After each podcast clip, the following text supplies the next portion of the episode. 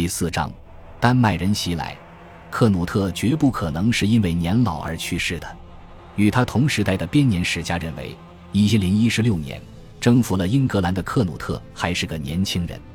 当代史学家们据此推算，他应当生于十世纪九十年代。因此，当这位国王于一千零三十五年秋去世时，他大概也只有四十岁。按瑞米耶日的威廉所述，他在去世之前已经重病了很久。一零三十五年，克努特王给位于多塞特的舍伯恩修道院僧侣签发了一份证书，而这份文件也能够部分证明瑞米耶日的说法。在这份证书当中，他要求僧侣们每天祈祷，帮助他死后进入天国。十一月十二日，国王死于距舍伯恩仅有十五英里的沙夫茨伯里。克努特不但有维京人的血统，而且他征战多年，双手早已沾满鲜血。这样一来，我们不禁会感到有些奇怪：他为何会担心自己死后无法进入天堂，而不是担心自己无法进入瓦尔哈拉殿堂？但事实上，早在两代人之前，丹麦王室就已经转变了他们的宗教信仰。克努特在他很小的时候就接受了洗礼。前文所述的那个关于国王与海浪的故事，最初并不是为了说明克努特是如何的愚蠢，而是为了证明他是一个虔诚的基督徒。在无法阻止潮水上涨后，浑身湿漉漉的克努特显然稍觉扫兴。去让世人知道吧，他说道：“王权虚无且毫无价值，除去上帝以外，没有哪个君主是名副其实的。只有上帝能按照自己的意愿。”让天空、大地和海洋遵守永恒的法则。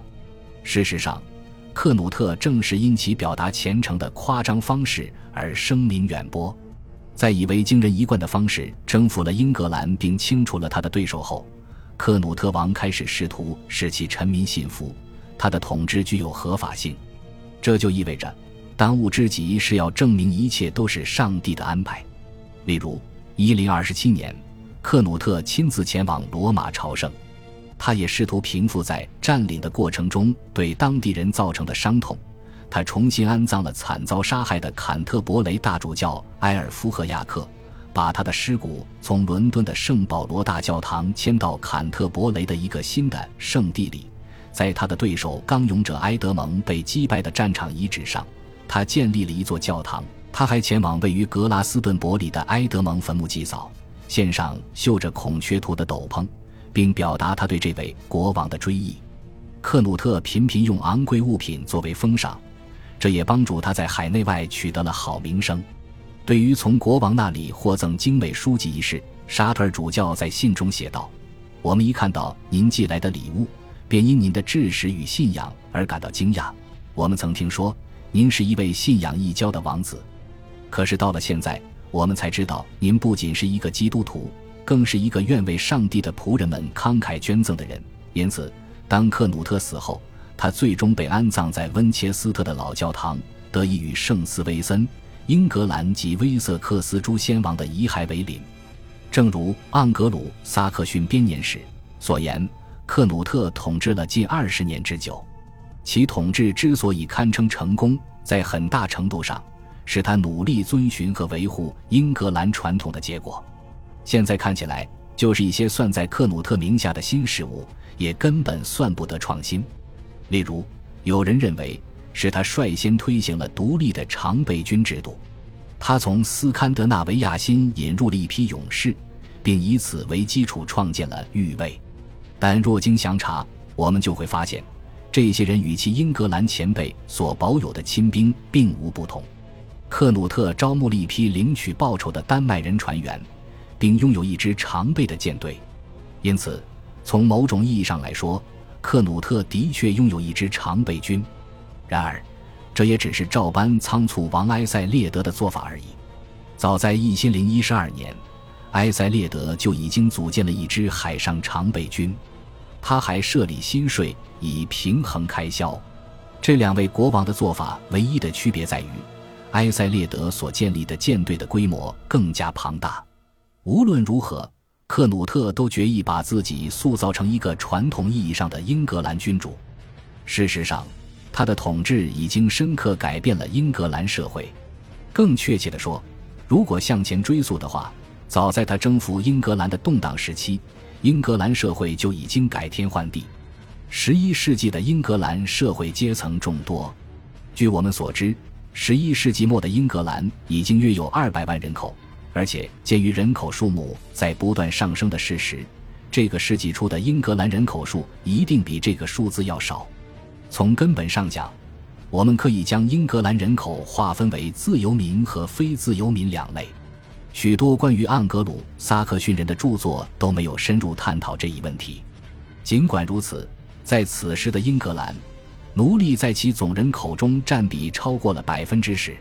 在中世纪早期的欧洲，奴隶制是相当普遍的，奴隶贩卖和出口是当时经济的主要动力之一。自九世纪起。维京人就已经成了从事奴隶贸易的主力军，他们发动战争，很大程度上是为了抓捕年轻男性和女性，并将其作为商品加以销售。这些人主要被卖到斯堪的纳维亚半岛本土，也常被卖给中东地区的阿拉伯商人。英格兰是维京人主要的狩猎场之一，从德文、威尔士或诺森伯里亚沿海地区绑架的人口。最终很可能被贩卖到沙漠地区，在炎炎烈日下被哈里发建造宫殿，其中的女性也有可能会成为苏丹哈莱姆中的成员。从当时的记载判断，在英格兰，奴隶也被当作苦役和性工具。男性奴隶一般被用作农奴。十世纪末，在一段非常著名的描述当中，恩舍姆修道院院长阿尔弗里克大致描述了农奴们的生活状况。在他的笔下，一位没有人身自由的庄稼汉张口说道：“我要在黎明时出发，赶着牛下地干活，不管冬天的天气怎样严酷，我都得先给他们套上犁。我怕我的主人从不敢躲在家偷懒，但在给耕牛上好轭、固定好犁铧和犁刀之后，我得干上一整天，必须耕出至少一英亩的田。我必须把牛槽填满干草，引牛、拉牛出去排粪。”天啊，天啊，这活好累！是的，非常累。就因为我不是一个自由民，这个庄稼汉当然有理由惧怕他的主人。奴隶们都被视作牲口，而且还会遭到与牲口同等的惩罚，或者被打上烙印，或者被阉割。如果是男性，他们可能会被打死；如果是女性，则可能会被烧死。女奴的用处不尽相同。